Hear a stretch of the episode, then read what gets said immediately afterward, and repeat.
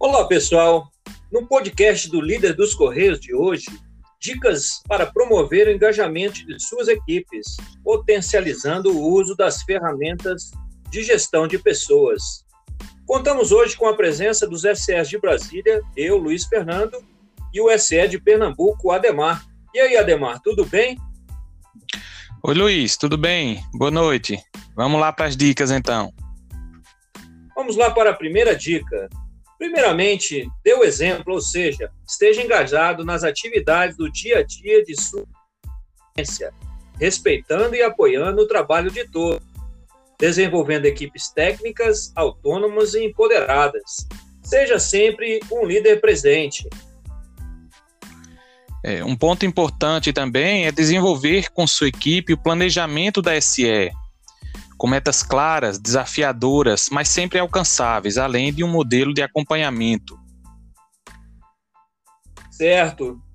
Boas dicas, Ademar. Estabeleça também um plano de trabalho para cada um de seus gestores, com atividades e metas alinhadas aos objetivos estratégicos dos Correios e do planejamento de sua SE, com validação de cada empregado e pontos de controle trimestrais, incluindo avaliação e feedbacks constantes.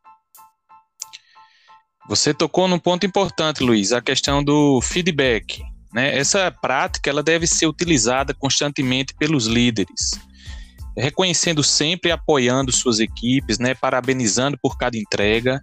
É uma ferramenta extremamente importante e eficaz para motivar e engajar as pessoas. E nada de feedback falso. De vez em quando vai rolar um feedback de correção para alinhar expectativas e entregas que não estão sendo cumpridas dentro do planejado. É isso mesmo, Neymar. Importante o feedback. Utilize também a meritocracia como ferramenta de gestão, designando sempre os melhores técnicos para ocupar suas funções, que são poucas. Melhorou agora com a nova estrutura. É o momento para reconhecer aqueles realmente merecedores e assim aumentar a produtividade, motivação e resultados. Muito importante a meritocracia, Luiz. É importante também realizar reuniões periódicas de coordenação é, e seguindo sempre respeitando e apoiando os profissionais que participam das suas equipes, né? Seja um líder servidor, treine e respeite seu pessoal.